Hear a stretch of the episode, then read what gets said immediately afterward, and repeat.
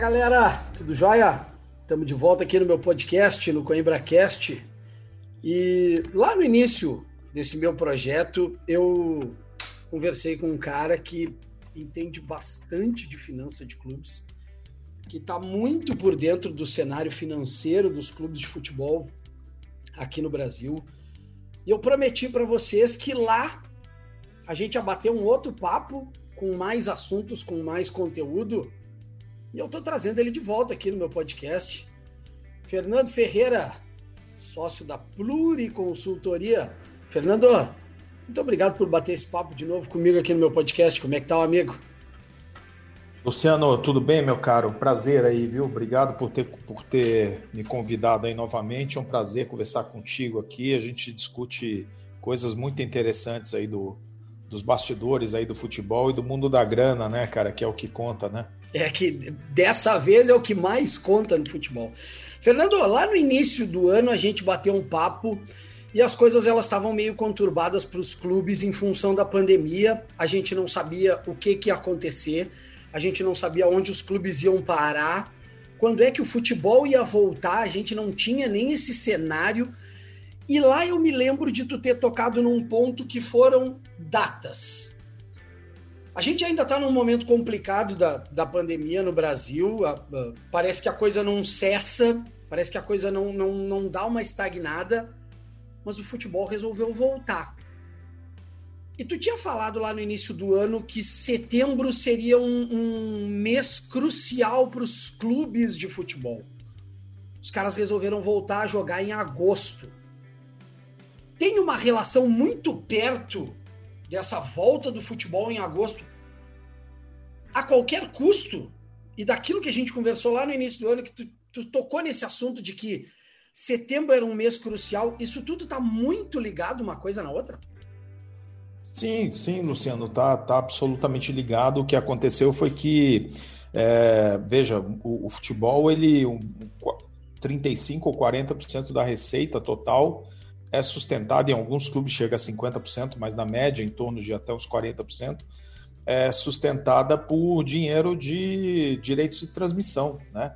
Esse era o, é, é a principal grana que precisava ser preservada, né? Porque quando veio a pandemia, a gente já sabia que é, bilheteria ia ser a mais afetada, né? Que você ia ter efeito sobre sócio torcedor, tanto sócio torcedor e pay-per-view, tanto por não ter o produto quanto pela condição financeira das pessoas, né? Aumento do desemprego, queda de renda, aquela coisa toda, mas que o principal que a gente teria que tentar é, que seria o divisor de águas para você ter realmente uma hecatombe financeira ou uma crise, que é o que a gente está vivendo, era justamente eles voltarem num ponto em que os, os contratos de direito não fossem rompidos, né?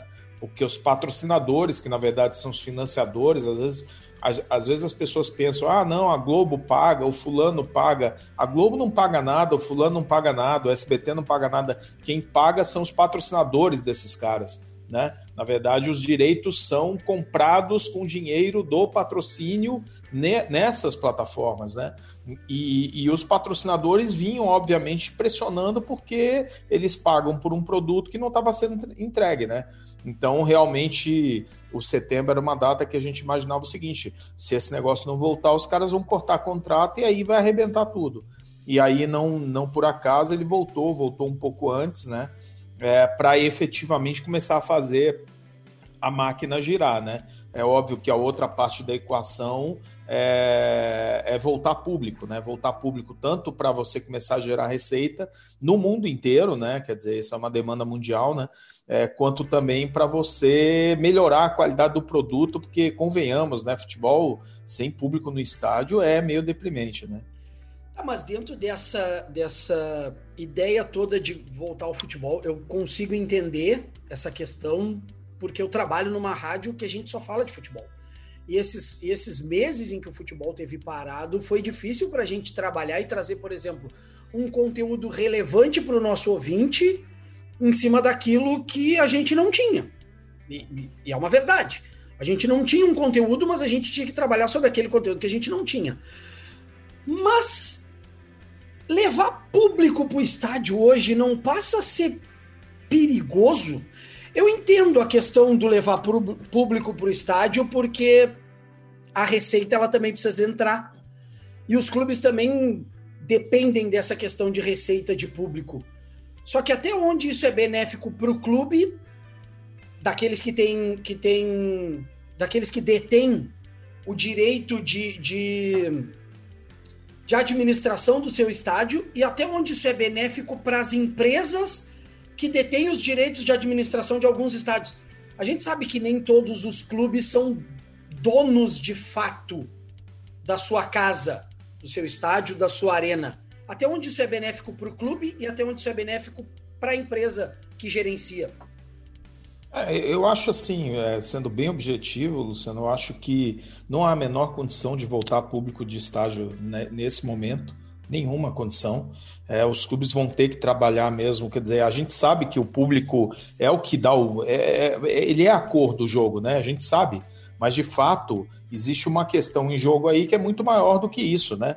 Quer dizer, às vezes a gente vê as pessoas falando assim: ah, por não, ah, o público quer voltar no estádio. Cara, é, você pode viver sem ir ao estádio por um tempo. Me desculpa, mas você pode viver sem ir ao estádio por um tempo se, se há uma questão maior né, é, por trás disso, que é, na verdade, garantir a saúde das pessoas.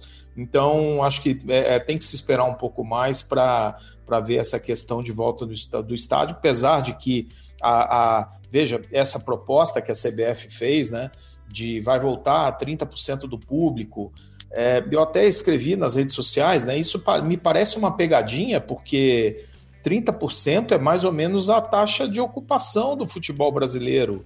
Então, você falar que você vai voltar ao estádio com 30% de, de limite, na verdade só afeta dois ou três clubes que têm, na média, uma taxa de ocupação maior do que essa.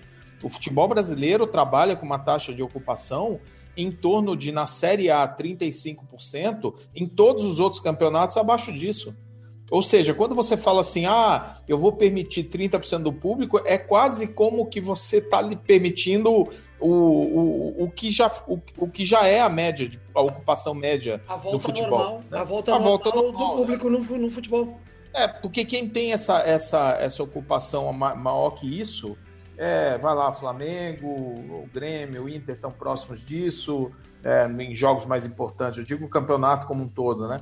É, Palmeiras, Corinthians, a boa parte dos, dos, dos, times convivem com uma taxa de ocupação nessa. E, e, e outra coisa, é muito complicado você colocar esse público e não e, e controlar a, a, a, aglomeração no estádio, porque o público vai se aglomerar, né? Então eu acho o seguinte: é, o Brasil está muito pouco preparado e já mostrou isso em diversas áreas para controlar esse negócio adequadamente. Eu acho que uma volta ao público estádio deveria ser mais cautelosa. É, e aí você pode podem estar perguntando, pô, mas o cara é consultor, ele trabalha com finanças dos clubes tal. É, aqui duas coisas são importantes. Em primeiro lugar, é, bilheteria representa, na média, 8% da receita dos clubes de futebol do Brasil. 8%. É então, pouco, nós não né? estamos falando, é pouco. Então, dá para aguentar. Ah, mas, porra, a situação é terrível. A situação é terrível, mas nós estamos falando de uma pandemia. Então, há uma coisa maior em jogo. Né? Então, nisso, não vale a pena arriscar por 8% da receita a liberação desse, desse público. Os clubes vão ter que conviver com isso um, é, um, um pouco mais. Outra coisa, é, é, veja, a gente está vendo nos Estados Unidos alguns, algum retorno acontecendo. Então, por exemplo, é, alguns jogos de beisebol começam a ter liberação de camarotes, de ingressos que estão sendo jogados na lua mesmo. Então tem alguns clubes que estão jogando, estão abrindo, por exemplo, camarotes, oferta uma quantidade de ingressos muito pequenas conseguem fazer uma receita grande porque estão cobrando um preço inacreditável e conseguem controlar e começar a trabalhar os protocolos de uma maneira menos complicada. Abrir 30% do estádio no meio de uma pandemia é uma coisa meio, meio maluca, né? Se a gente for pensar. A gente, a gente fala na questão do 30%, mas daqui a pouco o público que, que nos acompanha não tem uma dimensão do que, que seriam os 30%. Ah, 30%, 30%. Pô, 30%, se a gente for pensar, de 100% é pouco. Mas o que, que seria hoje 30%, por exemplo, num, num jogo do Coritiba? Num jogo do Bahia para os estádios deles, seria aqueles, aqueles, mesmo, aqueles mesmos 15 mil que estão acostumados a ir ao estádio na, nas rodadas do Bahia, nas rodadas do Curitiba, nas rodadas do Fortaleza, do, do Vasco, na temporada passada? Seria aqueles 10, 15 mil? Sim, é, é a mesma coisa. É, é justamente isso que eu me refiro, quer dizer, é, me parece uma pegadinha. Porque se você liberar 30 mil no jogo do Curitiba, umas 12 mil pessoas, por aí, um pouco menos. Você libera lá na Bahia uns 12, 15 mil, no Castelão, por aí. Tirando um ou outro jogo que dá uma média de público maior, a maior parte dos jogos vai se enquadrar dentro dessa categoria, dessa, dessa faixa de público. E veja, é muita gente. Então, às vezes, quando as pessoas falam, ah, começou a liberar teatro, começou a liberar cinema. Cara, são salas de 200, 300 pessoas que você controla, que você consegue botar um fiscal. Num estádio, qual é o custo de uma operação para você conseguir fazer com que as pessoas é, tenham, mantenham o distanciamento? E como é esse? Imagine num estádio você tentar fazer as pessoas manterem. Vamos ser bem realista. Isso não funciona. Você não vai conseguir implantar isso. Então, na verdade, é, é, eu acho que isso deveria ter muito mais cautela. Há, há boas, bons modelos, até um modelo muito interessante no Chipre, que é um, um, um país um pouco, pouca relevância no futebol, mas que foi um dos primeiros a começar a liberar público e que começou a liberar é, de uma maneira, vamos dizer assim, muito setorizada e com, e com público muito reduzido em cada um dos setores. De uma maneira a você controlar. Eu estava vendo que uma das propostas é você liberar esse 30%, mas não no estádio inteiro, é, dando a possibilidade do cara fechar determinadas áreas do estádio. Cara, isso é uma maluquice. Aí, porque os caras vão juntar ainda, todo né? mundo, vão aglomerar o pessoal, entendeu? Então não faz sentido. Eu acho que a gente não. O Brasil já mostrou claramente que não está preparado para esse tipo de coisa. É, é, eu acho que nós estamos colocando. É, repara, 8% da receita dos clubes é 12 meses, né? Então, ou seja, faltam três meses para terminar o ou quatro meses para terminar o campeonato. O que está em jogo é 2,5% da receita média dos clubes de futebol. 2,5% daqui até o final. Eu acho mais prudente esperar, é, esperar passar esse campeonato, entendeu? Ou começar de uma maneira muito mais é, é, é, sutil e não botar é, o povão principalmente no fogo, entendeu? Pega o pessoal que tá louco para ir, que tem muita grana, joga o ticket de camarote dessas áreas que vão menos pessoas e tudo mais, joga na lua esse preço e deixa o pessoal começar a gerar uma receita com um pouco mais de controle. E põe essa galera pro risco. Agora, botar o povão nas gerais e tudo mais, eu sei que o povão quer, entendeu? Mas botar essa galera aí no, no, no, no no risco, no atual momento, acho que não faz sentido. A gente tocou no ponto dos percentuais onde os clubes ganham dinheiro com bilheteria. Tu citou 8% num geral de uma temporada normal. Para aqueles clubes que eles têm o seu controle de estádio, e a gente sabe que hoje são poucos os clubes que têm o controle da administração do seu estádio. Esses 8% eles dão prejuízo no fim das contas? É, é, veja, estádio é uma operação de baixo retorno, né? Essa é uma realidade, né? É, estádio é uma operação de investimento muito alto e de retorno em muito longo prazo, né? É uma, às vezes as pessoas se encantam com os modelos de estádio e tudo mais, tal. é uma operação ruim, né? De, do ponto de vista financeiro, é uma operação ruim, tá?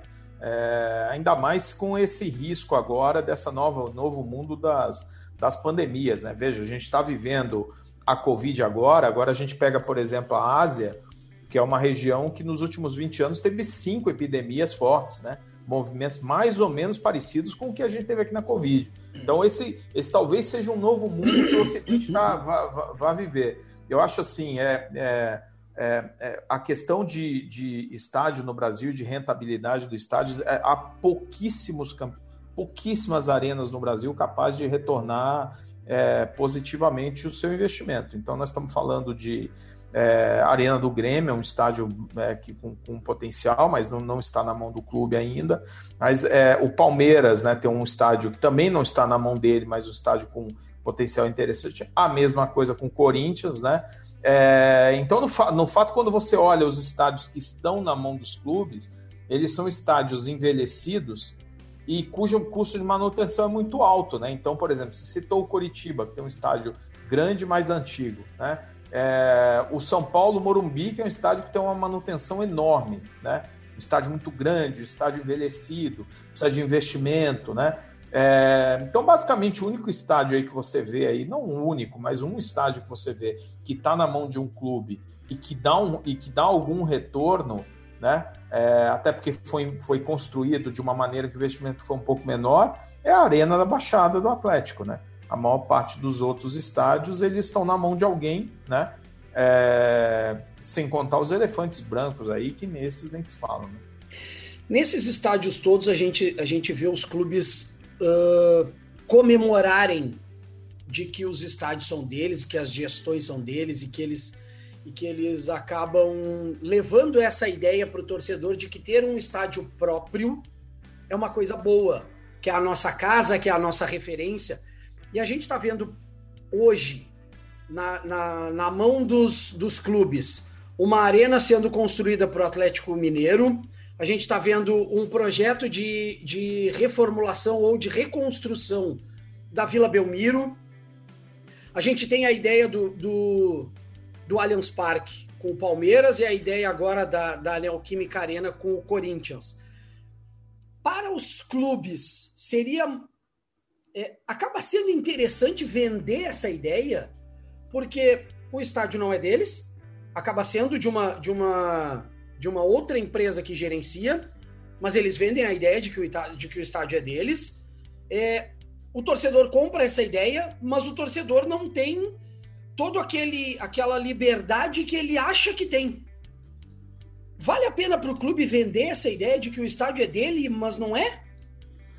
É, eu, eu, eu acho assim, é, Luciano, que a, a gente tem que separar essa questão do estádio no Brasil, ela está muito, é, vamos dizer, contaminada pelo, pelos, pelos custos dos estádios da Copa do Mundo, né? Quer dizer, o que, que aconteceu. E aí o caso do Corinthians é um caso típico, né? É, que, que contrasta com o caso, por exemplo, do Palmeiras, que foi uma obra privada e que custou muito mais barato do que o estádio do Corinthians. É, é, que era um estádio absolutamente inviável, né? É, nas condições que foram é, é, é, estabelecidas no momento da contratação. Um bilhão e meio esse negócio virou. Né? Tanto é que agora a renegociação vai trazer essa dívida para Peanuts, para um valor muito baixo. Né? Isso que vai ser anunciado nos próximos meses. A gente está com. É, você citou o Santos, o Atlético Mineiro, é, o Vasco também está é, reformulando é, um projeto com a mesma empresa do Santos, que é a do Palmeiras, e a Ponte Preta também, com a mesma empresa. Né? É, eu acho assim: os clubes não têm condições, não têm a menor condição, menor condição de botar um estádio de pé hoje no Brasil. Menor. Não existe a possibilidade nem remota, nem de perto, desses clubes terem dinheiro para fazer um estádio. Então, um primeiro ponto que, que, que acontece aqui é o seguinte: não há como fugir de ter um parceiro é, é, no modelo atual. Você precisa de um parceiro. E aí entra a questão, né? Quer dizer, é, você precisa estar, tá, é, é, é, ter na cabeça que você vai ter que remunerar esse cara, né? Então, a lógica é a seguinte: dinheiro não nasce em árvore. É certo que uma parte da receita é uma receita nova que vai ser criada que não existe hoje, né? Mas o clube, mas o parceiro ele vai avançar sobre receitas do clube, né? E aí no final fica aquela coisa, o Grêmio, né, o Corinthians, o, o Internacional, todo mundo acaba de uma certa maneira abrindo mão de receitas para pagar esse estádio. Tudo no final, Luciano, vai depender do tipo de negociação que é feito as negociações que envolveram Copa do Mundo foram horrorosas. Tanto é que elas foram só é, é, viabilizadas no momento em que essas empresas meio quebraram e que esses, esses créditos que elas tinham com os clubes foram colocados em liquidação e permitiram que, que possa haver uma renegociação. Vale isso para a OAS, vale isso para o Debrecht, vale isso para todo mundo. Né? É, foi a única maneira de trazer esse negócio para um valor que ele possa ser é, é, pagável, vamos chamar assim. Mas eu acho que, é, olhando os acordos que, por exemplo, estão vindo com Atlético Mineiro, com Santos, com é, Vasco e Ponte Preta, é, eu acho que, é, considerando a incapacidade completa desses clubes de, de ter condições de investir, eu acho que essa é uma alternativa que eles, eles, eles têm que olhar assim. Porque, veja, casos do como Santos, é, caso como Vasco, por exemplo, é um caso dramático, porque é, você tem um estádio próprio, né? É, mas é um estádio envelhecido, num lugar complicado, e a tua alternativa é o Maracanã, que é caríssimo, né? É, a Ponte Preta, teoricamente, você poderia dizer, ah, ela pode tocar aquilo ali. Mas, de fato, é uma, é uma região, né? Campinas é uma região rica e que possibilita, pela localização do estádio, você fazer outras coisas, né? No caso do Atlético Mineiro, aquela arena parece que tem um modelo de negócios bem interessante. O clube é um clube grande, com uma torcida fanática. Construir um estádio de 40 mil pessoas, acho que é um tamanho adequado, não precisa ser maior do que isso realmente. Né? Esse é um outro ponto. O modelo do, da Ponte Preta é um estádio para 20 mil pessoas, que eu acho bem, bem razoável. Você não pode construir um estádio pensando no jogo da final. Você tem que construir pensando no jogo de todo dia. É esse jogo de todo dia. Daí no jogo da final, meu amigo, você joga o preço na lua ou faz a política que for o caso, porque tem pouco ingresso. Mas o, o, o, é, importan é, é, é importante dizer que o estádio só é ele só se torna viável se ele tiver uma taxa de ocupação alta. Então não adianta você fazer um estádio muito além da capacidade da, da, da torcida. Tu pensar num estádio, por exemplo, e tu citou dois clubes que são clubes de massa, Atlético Mineiro e, e não, o Santos eu até não digo, o Santos é com uma torcida até reduzida para os padrões de Santos, por exemplo. E numa cidade complicada, né? Que numa é cidade complicada. Mas tu falou da questão do Vasco e da Ponte, que são clubes onde tem uma questão de torcida, mas eles não conseguem que o torcedor vá ao estádio. E aí, para que tu ter um estádio para 50 mil pessoas se tu vai ter 10 mil num, num, num dia a dia de jogo, numa 26 rodada de Campeonato Brasileiro, 6 mil pessoas, 7 mil pessoas? É, não dá. Você tem que olhar para a taxa de ocupação média. Você não pode olhar para a final, você tem que olhar para a taxa de ocupação média. E aí é o seguinte: é, é, e o tamanho da torcida, né? O caso do, o caso do Vasco tem uma questão relacionada, por exemplo, à localização do estádio, né? E são estádios antigos, né? Luciano, hoje as pessoas se acostumaram a ir em estádios mais modernos, né? Por mais que venha aquela discussão, ah, raiz, Nutella, aquela bobagem toda, é, todo, ninguém quer abrir mão de ir num estádio em que, porra, nas condições que eram os estádios antigos, conforto, né? Conforto, né? O pessoal hoje conforto, quer conforto. cara, não adianta, a galera quer conforto. E esses estádios, tá, nós estamos falando de três estádios que eles, eles são, são exemplos. Vila Belmiro, são Januário, Moisés Lucarelli são, são estádios antigos, são estádios com problema de. A, a, Vila Belmiro, esses dias, mostraram umas imagens lá do camarote, tudo detonado, tudo destruído, infiltração. São estádios velhos, estádios que não dão conforto. As pessoas querem, e hoje em dia o consumidor, cara, ele precisa ter isso. Você precisa dar conforto pro cara, entendeu? Para ele ir para um lugar que seja razoável, não pode ir para um. E aí, é, um estádio novo, ele em geral, ele aumenta. Isso ficou provado, né? É, o volume de, de, de, arrecadação dos clubes é, pós é, novos estádios foi outro, né? A média de público ela cresceu um pouco, mas o ticket subiu muito e o volume arrecadado ele aumentou é, substancialmente, mas mesmo assim os, os, os, os estádios foram tão caros, tão caros, tão caros, muito diferente desses estádios que estão sendo reformados ou reconstruídos agora, mas eles foram tão caros que eles não são, não, não se tornaram viáveis, né? A gente, uh, por vezes a gente vê as, as torcidas reclamando da questão do valor do ingresso. E aí tu falou que o ticket médio, querendo ou não, subiu depois de os estádios serem mais confortáveis. O custo para abrir um estádio hoje ele é o mesmo se tu for abrir para 10 mil pessoas ou para 40 mil pessoas, esse custo é o mesmo. E daqui a pouco o clube não poderia fazer assim, ó. Ao invés de eu ter 10 mil pessoas pagando 50 reais, eu ter 50 mil pessoas pagando 10 reais, eu estou colocando valores fictícios. mas que o total, que o montante seria o mesmo. Faz diferença para o clube? Faz, faz diferença. Eu acho que isso é uma miopia que tem no futebol brasileiro. Há uma coisa maluca que é tentar controlar custo de operação, é, não olhando para a receita como um todo e de um, de um, de, em um aspecto muito mais amplo. Então, o que eu quero dizer com isso é o seguinte: é, a gente vê muito clube é, e a, a, veja, primeiro ponto, é, não há uma política de precificação adequada de preço no futebol brasileiro. Não há. Há um chute. Eu já vi diversas vezes definição de preço na sala de dirigentes, definição de preço de jogo. Não há técnica, não há ciência, não há nada. Há um chute, um desejo. Né? Dirigentes de clube, em geral, são quase no Brasil inteiro pessoas com uma condição de vida boa. Né? Eles não têm noção é, do, do, do, que é o tamanho do mercado e eles olham muito para a sua realidade. Então, o que, que você tem? E isso explica, Luciano, boa parte desse processo de. Eu não gosto muito de usar essa palavra, porque já vem discussão ideológica, né? Mas de elitização dos estádios. Mas vamos, vamos chamar isso de aumento do preço médio do. do, do... Isso, isso, tem que ser tratado de uma maneira muito pragmática. Né? Se você vai ter um jogo é, do Grêmio, é, esse jogo, você, é, é, você tem que trabalhar isso igual companhia aérea, igual empresa de hotelaria. Né? É, apesar de que existe no futebol restrições até do, do, do, do Estatuto do Torcedor para você praticar o que a gente chama de preço dinâmico. Mas o que eu quero dizer é o seguinte: o futebol brasileiro tem 68% na Série A de ociosidade média dos estádios. Isso é uma, uma maluquice. Isso é uma maluquice. Aí eu ouço de várias pessoas de marketing de clubes que falam assim: olha, eu não gosto de reduzir o meu preço porque isso desvaloriza o seu produto. Tá errado. Está errado. Porque o que desvaloriza o produto é o estádio vazio.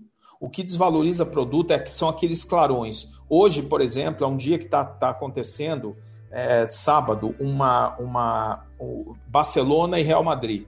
Você vê, eles não colocam aquelas imagens, aquelas, aqueles banners e aquelas faixas que simulam torcida à toa. É porque dá um mal-estar a quem está olhando um jogo de futebol que é um espetáculo, você vê o estádio vazio. É como você ir num cinema e o cinema tá, tá cheio, ou você ir num cinema que não tem ninguém. Uma peça de teatro vazia é um sinônimo, sinônimo quase de um fracasso. Isso entra automaticamente na tua cabeça. O futebol brasileiro, esse exemplo que você usou, eu queria me ater ele. O que, que é melhor? É, é, 5, 10 mil pessoas a 50 reais ou 50 mil a 10 reais? O, o, o, o, cartesiano ingênuo vai dizer o seguinte: é melhor 10 mil pessoas a 50 reais porque o meu custo é menor. Você está redondamente enganado. O melhor é 50 mil pessoas a 10 reais. E te digo por quê? Porque o estádio cheio ele te dá um ganho múltiplo. Ele te dá um ganho múltiplo. Ele é o seguinte: ele te provoca. É, o teu patrocinador vai amar o estádio cheio, porque o, o estádio tem muito mais valor. Direitos de transmissão têm outro valor com estádio cheio, outro valor com estádio cheio. Você negociar um campeonato que tenha público nos estádios, gente assistindo, envolvimento, isso gera engajamento. Quando as pessoas veem que outras pessoas estão indo no estádio, elas querem ir também. Então, o estádio vira uma festa. Fica até mais fácil você atrair um jogador para jogar no teu time, se você tem o calor da torcida ou se você não tem. Então, a cadeia de negócios do futebol, ela é ela é positivamente, muito positivamente afetada quando você tem público no estádio. Então, é, eu costumo dizer, e tenho essa briga há muito tempo, a prioridade zero do negócio de um clube de futebol seria encher o estádio. E aí, Luciano, vem outra coisa. Quando você coloca o teu público no estádio, quando você enche o estádio, a partir desse momento você começa a trabalhar um conceito econômico básico para a formação de preço, que é o conceito de escassez. Né? A partir do momento em que você tem o público indo ao estádio, Aqui, se, fica mais difícil você conseguir ter acesso aos ingressos. Você vai ter mais sócio torcedor, porque as pessoas vão querer garantir a um preço melhor aquele assento, né?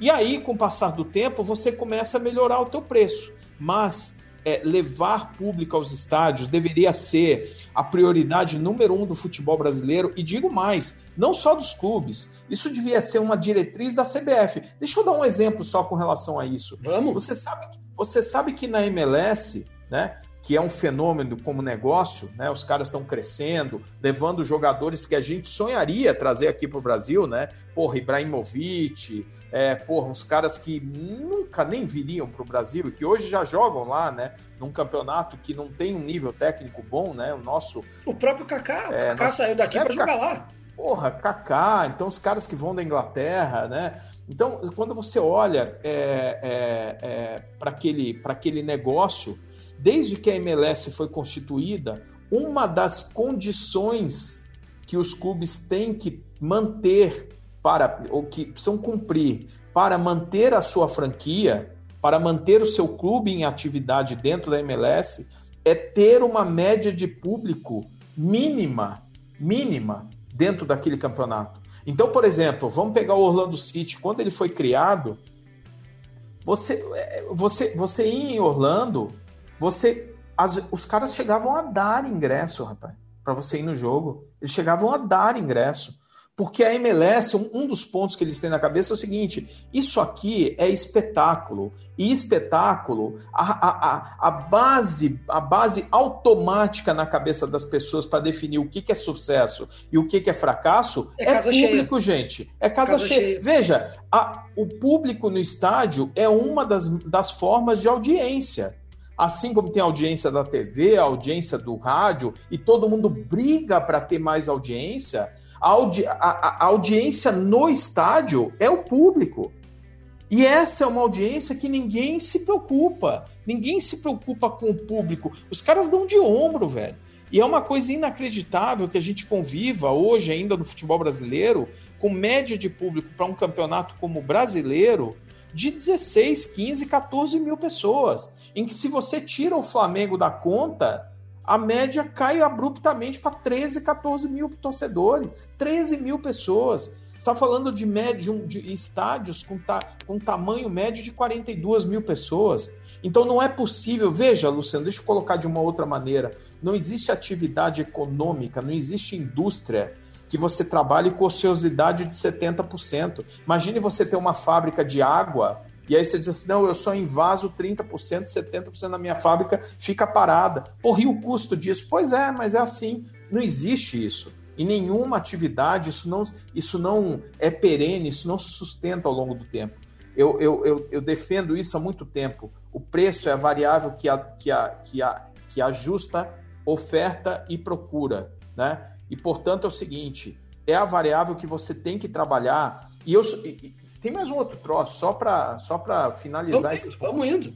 É, é, eu acho que o futebol brasileiro ele deveria ter, os estádios dever, deveriam ter setores populares muito maiores do que eles têm que, que virou aquela onda, né? Você cria áreas populares ali para 4, 5 mil pessoas. Ah, não, aqui é a geral, aqui é não sei o quê. Aí você tira a cadeira para dar uma disfarçada, faz aquele negócio, né? Mas são áreas com 4, 5 mil pessoas. Com ingresso e barato. E que o preço do ingresso também não é tão barato assim, né? Não, claro, não é tão barato, é o que eu digo. Quer dizer, o Brasil é um país de salário mínimo de mil reais. O Brasil é um país com, de renda média baixa.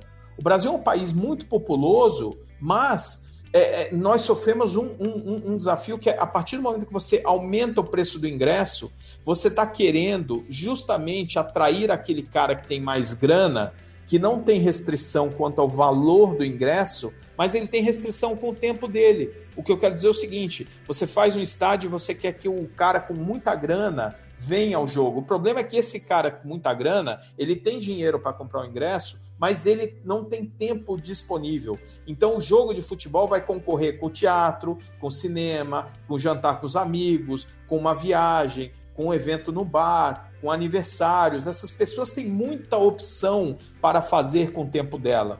Então, o que, eu, o que eu tenho dito é o seguinte: no Brasil, cobra-se muito pelo ingresso mais barato, cobra-se pouco pelos ingressos mais caros, pouco pelos ingressos mais caros, eu acho que os ingressos mais caros eles tinham que valer, eles tinham que custar ainda mais caro do que são, entendeu? E há uma quantidade de espaço disponível para ingressos populares, vamos chamar assim, que não são tão, tão populares assim, é, que é muito pequena, que é muito pequena, que deveria ser maior. E aí você vê por, por que, que os estádios eles têm.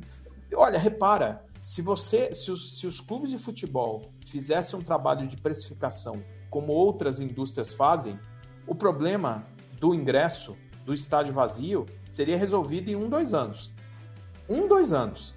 Porque efetivamente você trabalharia é, ocupação rápida, é, geração de escassez e a partir daí aumento do preço é, com o tempo. Num primeiro momento você poderia até ter problema de margem e tudo mais, né, por custo operacional e tudo mais, até poderia. A curva no longo prazo seria a curva que qualquer indústria atua. E aí você ia gerar interesse e gerar uma dinâmica. Eu volto a dizer, o que, que todas as ligas de futebol de sucesso têm em comum?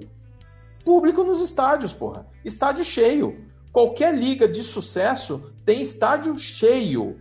Na La Liga, por exemplo, que quando começou a fazer o trabalho deles, eles tinham média de público de 14 mil pessoas. Hoje a média de público dos caras é quase 30. E eles crescem ano a ano. E uma das, uma das principais é, é, é, um dos principais pontos de análise do sucesso dos clubes de futebol e que eles mais olham na La Liga é justamente o público no estádio. Eles perseguem aumento de público nos estádios.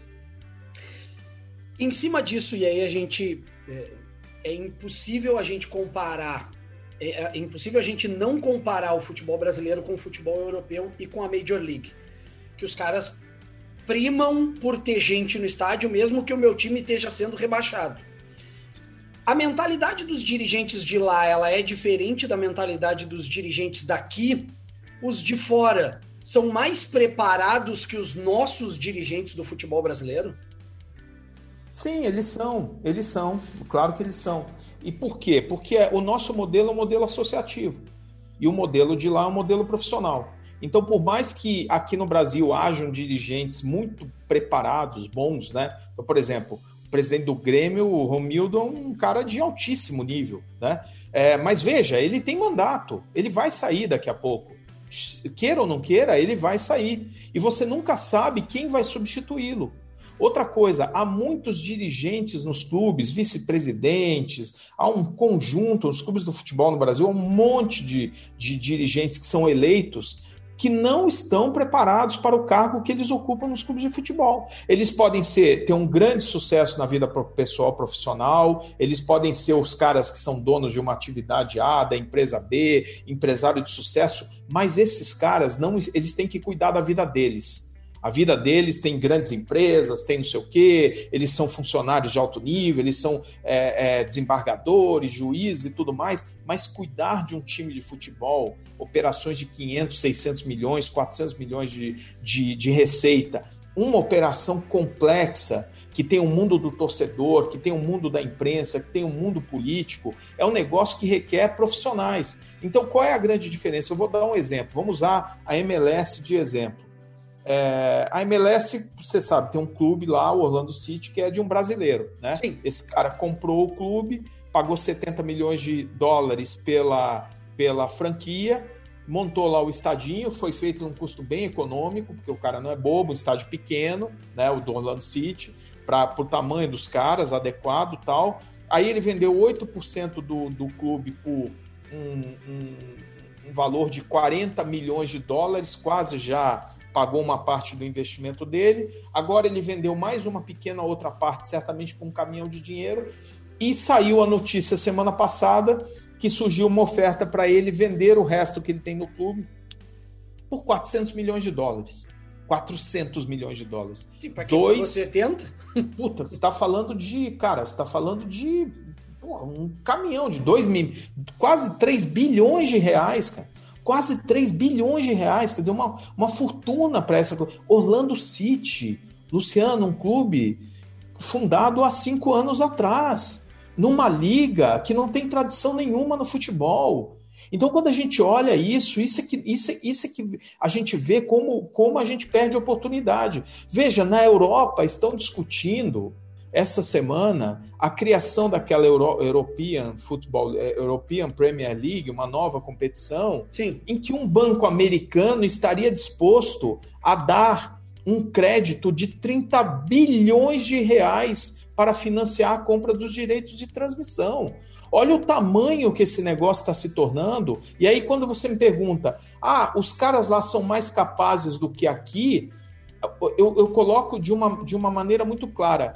É, se você está me perguntando, é, eu sei que não, não é essa, essa não é a pergunta, mas para deixar bem claro para o nosso sim, ouvinte. Sim, sim. A questão é: os europeus ou os americanos são mais capazes que os brasileiros para gerenciar um clube de futebol? É óbvio que não. É óbvio que não. Mas o problema todo é o seguinte: é que a estrutura do futebol europeu e americano faz com que eles pensem de uma maneira muito profissional. Então, eu vou colocar para tocar os clubes pessoas com experiência, conhecimento, autonomia e dedicação integral. E aqui no Brasil, o que, que acontece?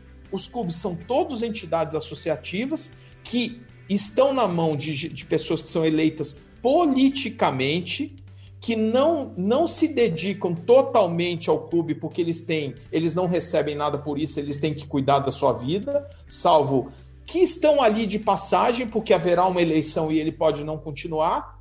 Então, como que você vai conseguir atrair os melhores parceiros para isso? Aí você pode me perguntar, por exemplo, eu pego de novo o exemplo do Grêmio. O Grêmio tem um CEO de altíssima qualidade é, é, tocando o clube. Ótimo e um presidente muito bom. Ótimo, os resultados não apareceram à toa. Isso explica boa parte do sucesso. Agora, o modelo é o seguinte: daqui a pouco esse presidente pode não estar aí.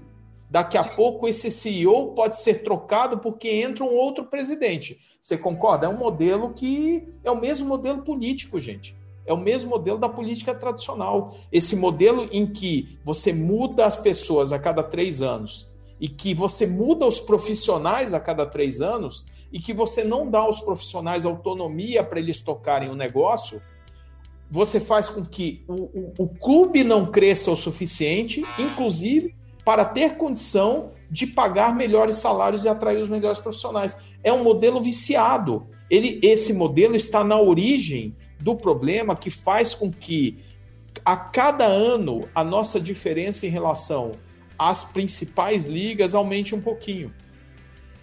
A gente está chegando num momento de é, eleição nos clubes.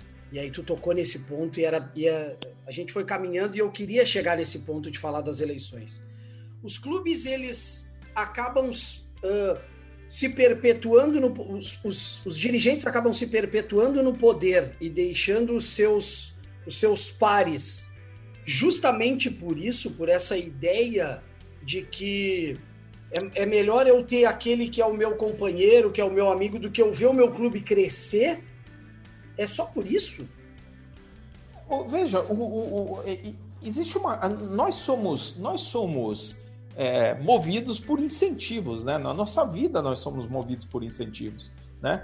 É, veja, qual é o, o, o, veja o modelo do clube de futebol. O clube de futebol ele é um modelo completamente político. Os dirigentes que estão lá são políticos e o conselho é político, né? Ou seja, as pessoas que gravitam num clube de futebol eles são políticos, né?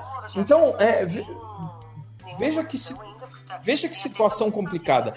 Esse pessoal todo, né? É, os, dirigentes aí, 200, 300 dirigentes que você tem cada um desses, desses clubes, ou eles estão no poder, dirigentes eu digo conselheiros, ou eles estão no poder, ou eles querem estar no poder. Né? Então você vê todo mundo que está ali no mundo político dos clubes está de olho em estar no poder ou voltar ao poder. Né?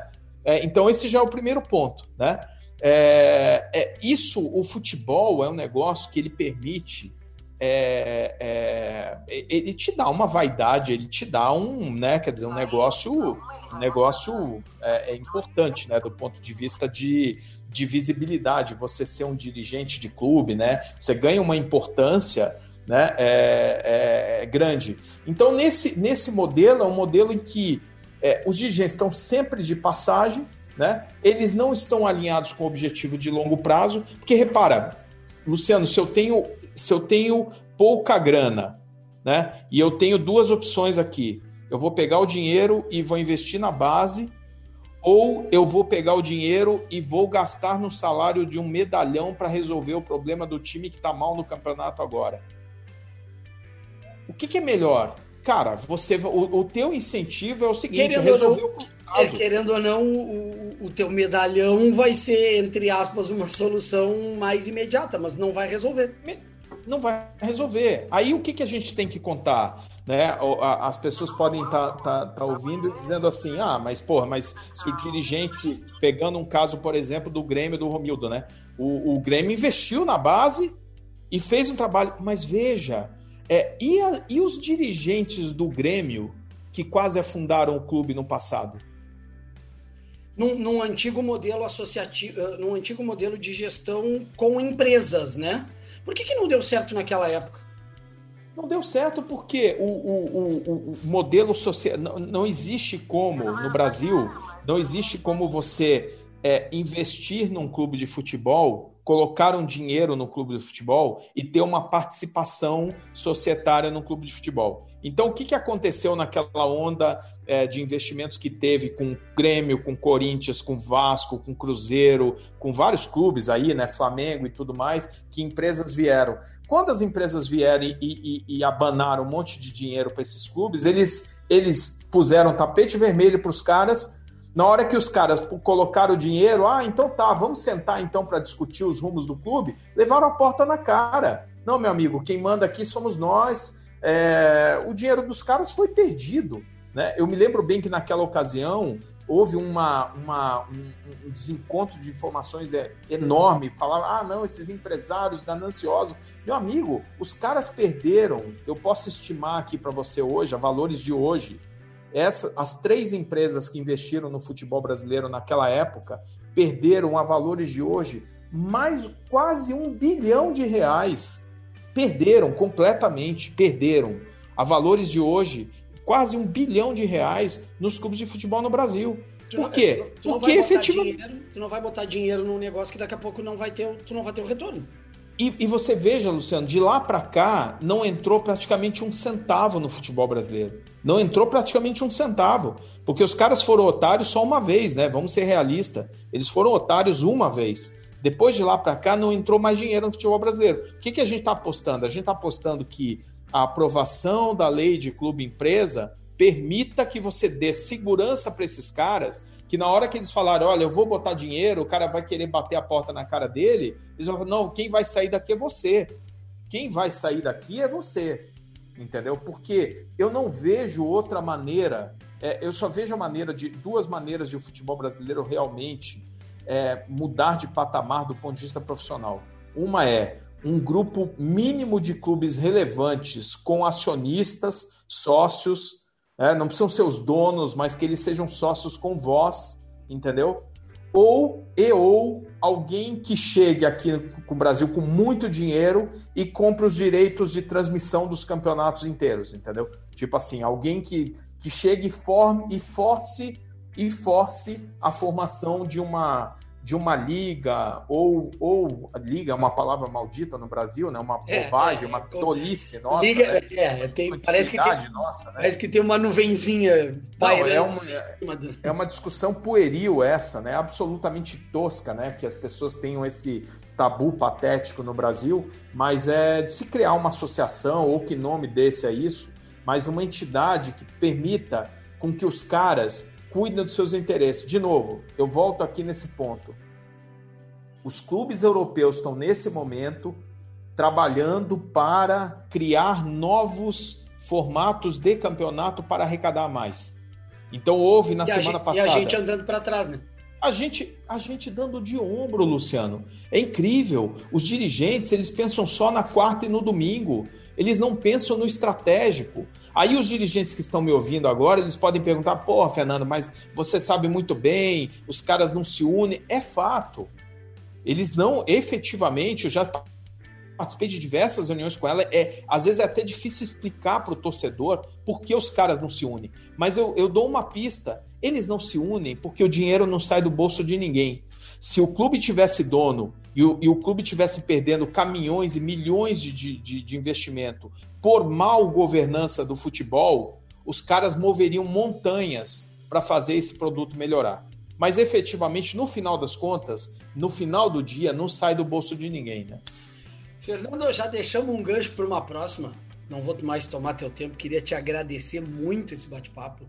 Acho que a gente falou de coisas enriquecedoras e que para o nosso ouvinte, para o torcedor, começa a ampliar um horizonte para eles cobrarem do seu clube que tenha uma mudança. Eu acho que, eu acho que isso é o importante da gente conversar sobre esses assuntos. Mostrar para o torcedor que o torcedor pode cobrar que tenham mudanças e que essas mudanças têm a condição de ser feita. E a gente já deixou uma porta aberta aqui para a gente bater um papo mais adiante, que é falar das questões das ligas. Fernando, muito obrigado de novo por esse bate-papo que a gente teve aqui no meu podcast. Luciano, pô, eu estou sempre à disposição, meu cara, e só é muito bom sempre falar para o teu público, porque é, a, o, o, público que, que, que torce pros, pro, principalmente para Grêmio e Inter é um público muito qualificado, eu vejo isso nas minhas redes sociais, as, os questionamentos são sempre muito qualificados e é um público que acompanha esse fora de campo. Acompanha porque sabe que se o clube andar mal fora de campo, no final ele vai andar fora de mal dentro de campo também em algum momento, isso é questão de tempo. Eu estou sempre à disposição, obrigado pelo convite, meu caro. Um abraço a você e a tua audiência aí. Valeu. Valeu. Grande abraço. Abração, hein?